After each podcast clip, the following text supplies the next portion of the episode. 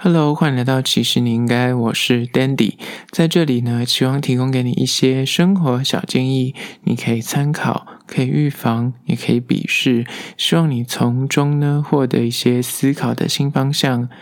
今天要来聊聊，其实你应该了解，面对没有同理心的人，你该怎么应对呢？说到没有同理心的人呢，我相信你在生长的过程，不管在家里面，或是你的求学阶段啊，甚至是出了社会之后。不同领域，然后你面对不同的人群，一定会有那种，就是他相对而言就是比较没有同理心，他们视社会的礼仪为无物，就是没有在看重别人说在乎什么，他就是如果他有好处，他就是一手要全部包下来，全拿，没有在跟你客气的，他们占便宜呢，就是理所当然。那遇到这样子的人呢，就是那种死皮赖脸，然后又非常。感要求，到底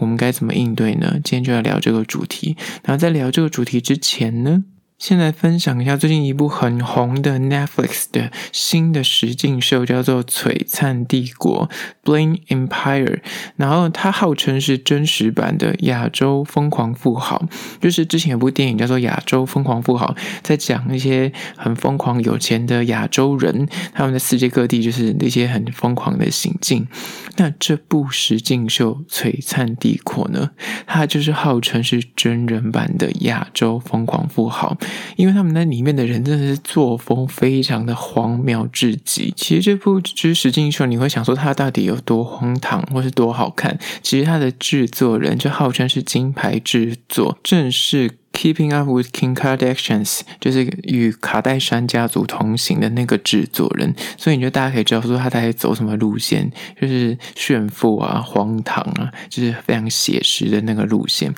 那这部剧集呢，它里面就是网罗了非常多有钱的人，就稍微大概简介一下，就是有叫 Christine Chu。她老公呢是好莱坞一位非常有名的医美的医生，所以呢，她其实本身她才是那个医美的老板哦。她的老公其实是一开始跟她一起创业的。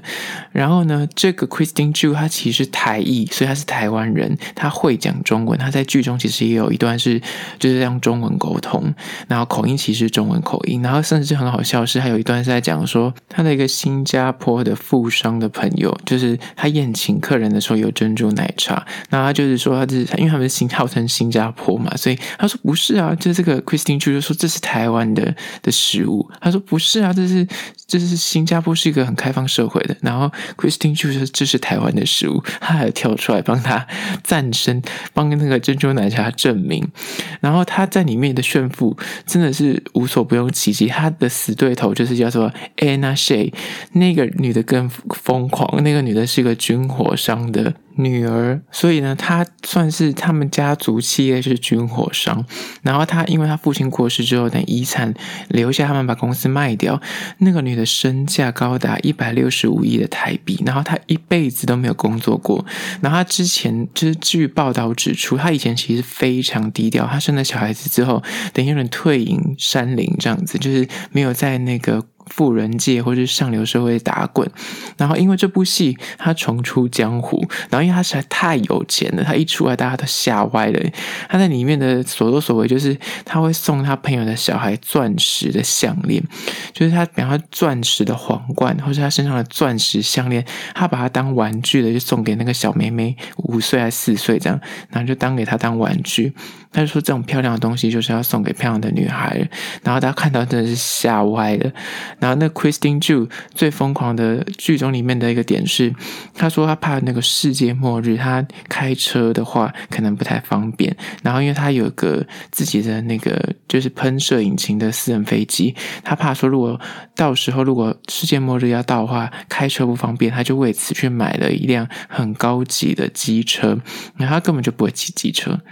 就是他们有这种荒谬的行径，就对。然后他们就是就是高来高去，明争暗斗，里面那。还不乏一些，就是什么 DJ 啊，然后或是以前可能会成为日本偶像的富二代，然后呃，里面最有钱就是刚刚所说的 Christine Chu 跟 Anna Shay 这两个是算是一直在争女王的头衔。那他们送的礼物不是名表，不是那种那个劳力士，不然是卡地尔。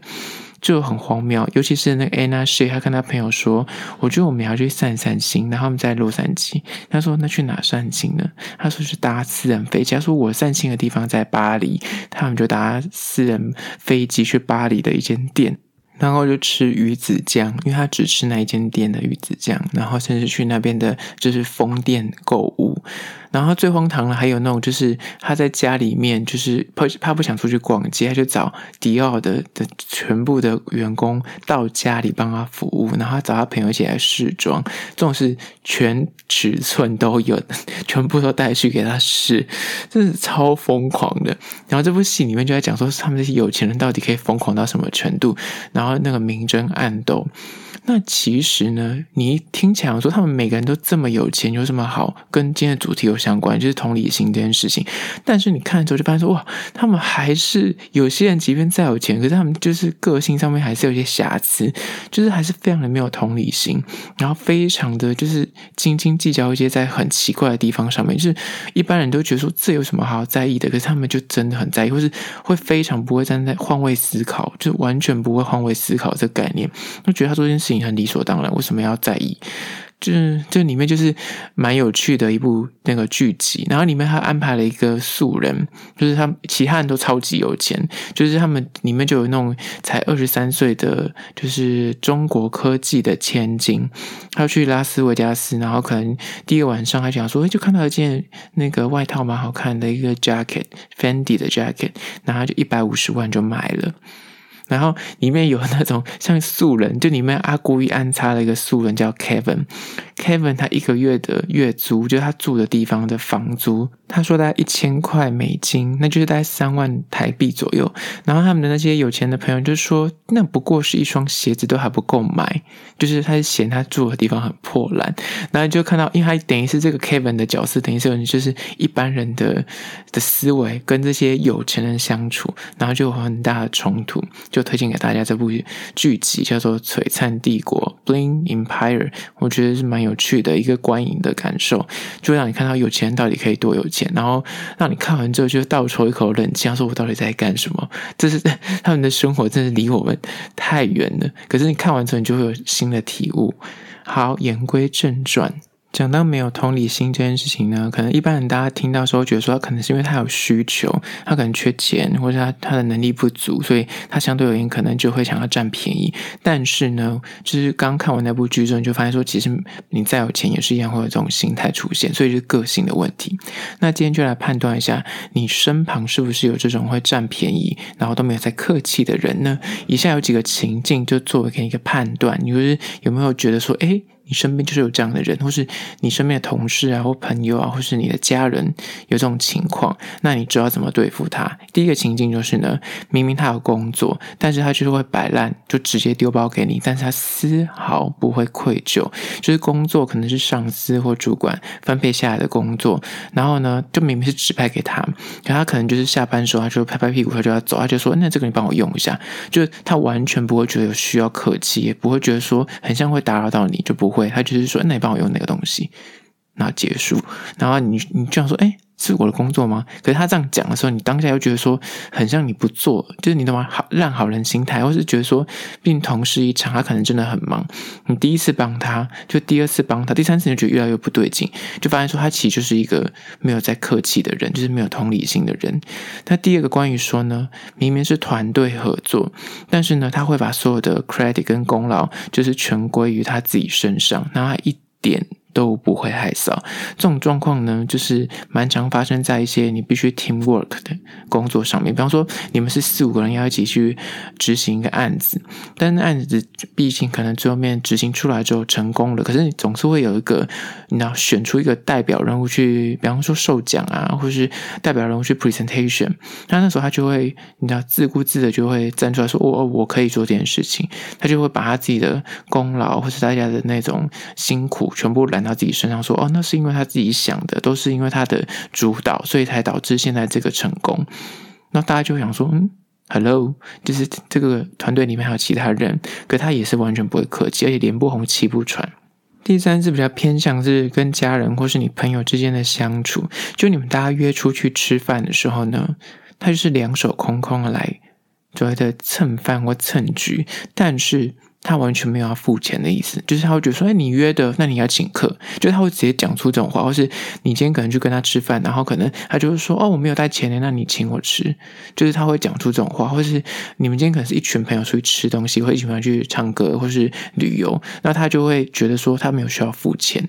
就他是。打从心里这么认为的，然后因为他打从心里这样认为，你也会觉得说，怎么可以这么的理所当然，到让你觉得很像叫他付很像你也不好意思了，你懂吗？就他会让你没有台阶下，变成是让你们就其他人去就结了这个单子，那你也会觉得很奇妙，就是可是他就真的没有在客气的。接下来第四个就是关于说，可能在工作职场上面呢，有人丢工作给大家，然后他就会装死。就是闪躲飘样样来，就比方说当兵的时候也是一样，就是你可能就指派下来，大家有意识的人，或是比较有一些同理心然后，觉得说，那我们就 share，就是那互相帮忙，就这次是你，下次是我，不是他，就是每次只要有工作指派，就装死，我看远方，或是躲起来，或是闪去厕所，就是不会不想轮到他，或是他就不会想要去分担大家这个责任。然后在工作职场上面也是会有这种人，就是他每次遇到要丢包的时候，他就是。绝对不会去接，就即便你指派他，他也是说我有事，他就会想尽各种办法，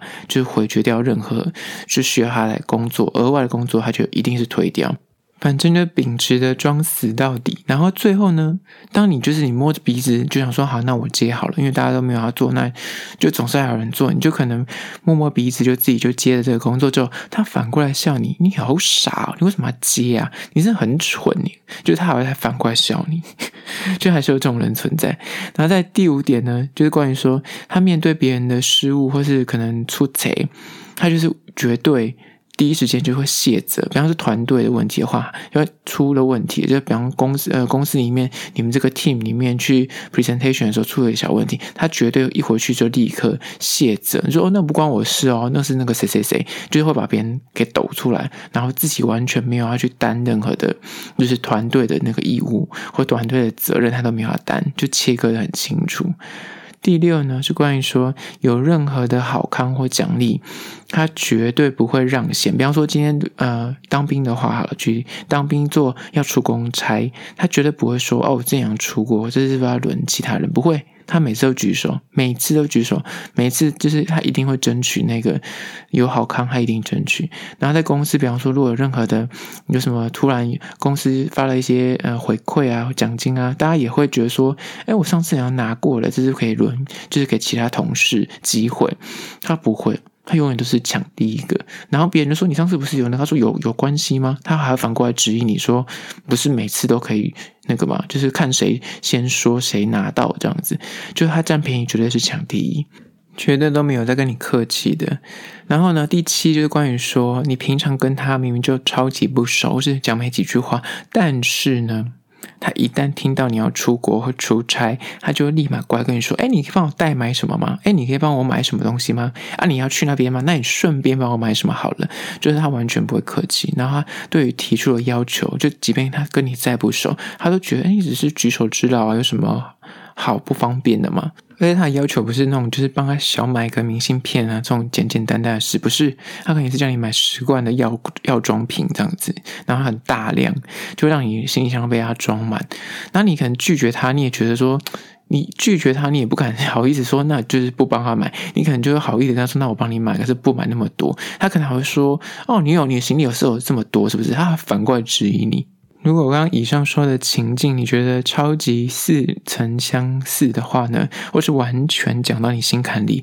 那表示没错，你遇到的这些人就是所谓的没有同理心的人。那遇到这些人，你该怎么样应对呢？就是今天的重点。解决方法一就是，请放下你的同理心，懂得跟他说不。就像刚刚所说的代买这件事情，就说不要。你不要因为说他叫你买十罐，你想说不好意思，那还是帮他买，不要买那么多罐好了。你还是帮他买，不，你要勇敢的说不。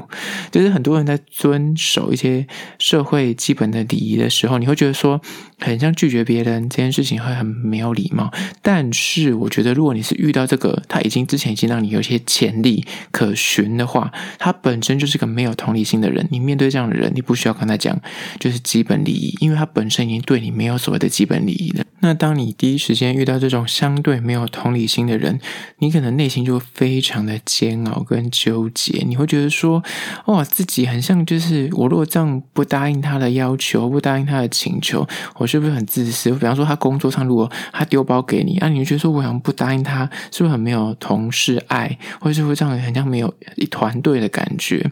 但是呢，他其实说穿了，其实就是一个道德绑架跟情绪勒索的概念。他就是看准你们这些人，就是你懂吗？你们一定会答应，因为你们自己就是一个非常有同理心的人。你你觉得，呃，如果我跟你提出说请求，然后你没有去执行，或是你回绝我了，他就会反过来说，你怎么那么自私啊？你懂吗？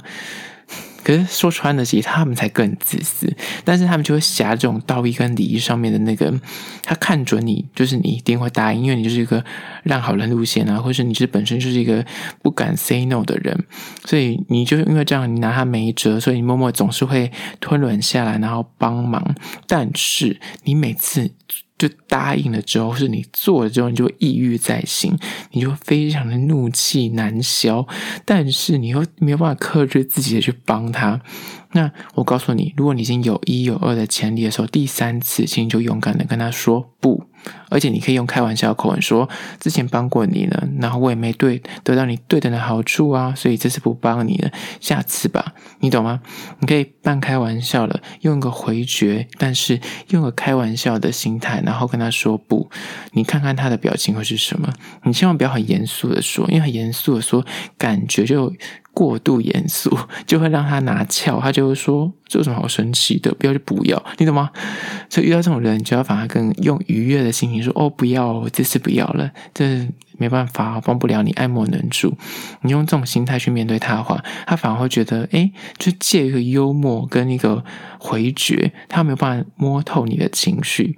那你可以试试看这个做法，就是可以回绝对他们这种无赖的要求。至于是，我觉得。当你踏出第一步去做这个回绝的回应的时候呢，你就会发现你自己其实是你是有能量的，你是有力量可以做，去保护自己，然后去捍卫自己的权利的。就是不要总是认为就是你要学习什么以德报怨啊，就是他以前对你很不好，可是你要你要用好的良善那一面去面对他。我觉得是以德报德，以直报怨这样子。你的内心会比较不容易出现那个抑郁在心的感觉，就是这样的态度，我觉得会就适时的拒绝，然后适时的回绝掉他的无理的要求，那反而是你可以重新的让他去学习，不是这世界上你提出要求我就一定要答应。你既然那么的没有同理心，那我何必浪费我的同理心在你身上呢？这、就是他的解决之道一。接下来第二点，关于说你要怎么去应对这些没有同理心的人呢？我们就先来了解。到底什么是同理心？同理心呢，就是在说连接人跟人之间的互动的关键，它能够让两者建构出更紧密的关系跟联系。然后这个是借由一些双方的互动啊，或言行举止所慢慢的培养出来的。但是这种人类的同理心的养成，它可能从家庭啊、学校啊、工作中，它会经历一个社会化。但是近年研究呢，就一个人有没有同理心，其实有百分之十。可能是跟基因有关，所以不一定是他的生活环境所影响的。然后讲到刚刚的这些东西呢，总归一句话就是有可能影响这个人有没有同理心，就是他可能本身的人格就是生下来就是大概就是那样子的，或者是他的生活环境或者家庭背景所造就成他有这样的同理心多或少。但是不管怎样，either way，你在面对这样的人的时候呢，如果你发现他本身就是一个比较不懂人情世故，或是比较没有呃去站在别人角度思考，或是换位思考能力的人，在你可以忍受范围之内，我觉得你可以以礼待之，但是不用就是一味的委曲求全，想要去维系这个关系或维系一个呃良好的互动，就是一直委屈自己去妥协。当他的所作所为已经踩到你的底线或地雷的时候呢，我觉得你不妨可以直接的沟通，或是要一定要立即的反应，而且不要让他觉得说他可以无限期的用这种没有同理心的做法，然后来予取予求，就让你做很多事情。就像刚刚所说的，不管是工作丢包啊，或是一些比方说人情压力啊，那这些东西，我觉得适时的，就是我刚刚说的，用一些比较和善或俏皮的方法回绝掉一次两次，让他知道说你不是永远都会跟他 say yes 的那种人，然后。转回到除了呃，就是回绝掉他帮助这件事情，或是他的请求这件事情之外，你的情绪有时候总是会受到那动荡，或是因为他的一些作为让你气得牙痒痒的。但是你要告诉你自己，就是不要浪费你的情绪在这些没有同理心的人身上，因为他们本身就是因为感受不到同理心，所以他完全不知道你在生气什么，所以你再怎么气。他也没有办法理解你，所以与其这样子呢，你就是把那个费脑伤神的这个生闷气的事情呢，你就完全的回绝掉，你就直接说不，然后你不要去去投入你的情感或者你的情绪在任何他的请求上，因为他们就是因为比较不懂。这个感觉跟他觉得说，我这个请求有错吗？所以如果你要去跟他争辩这件事情，你反而会很累。就是说 no 就好了，然后就是 move on 去做你该做的事情，学习面对他，解决他，放下他。不要对那个他才提出来的那种无理的要求，或是提出来无理的那种感觉非常的理直气壮那种态度，有任何的影响，就是做回你自己觉得该做的事情，那就好了。而这就是今天的，其实你应该了解要怎么面对没有同理心的人，就是分了两点来做个小小的建议，就是一就是适时的说不，二就是你知道他就是他就是没有同理心了，所以你不用再跟他去。较真，在那个情绪，或是想要说服他说他不能这样做，你怎么可以这样这么没有人情世故的去要求别人帮你做这些事情？那你跟他讲这些事情，他就听不 k e y，因为他本身就是没有那个换位思考的能力。所以呢，你跟他浪费口舌或浪费情绪在这件事情上面是于事无补的。所以你应该把这件事情就直接说不，然后就赶快去做你的事情，降低你的情绪受到他影响的可能。最后还是要说，如果你有任何意见或想法想要分享的话，可以到资讯栏位的 IG、YouTube，那么去订阅、留言，跟我做互动啦。好啦，这就是今天的，其实你应该下次见喽。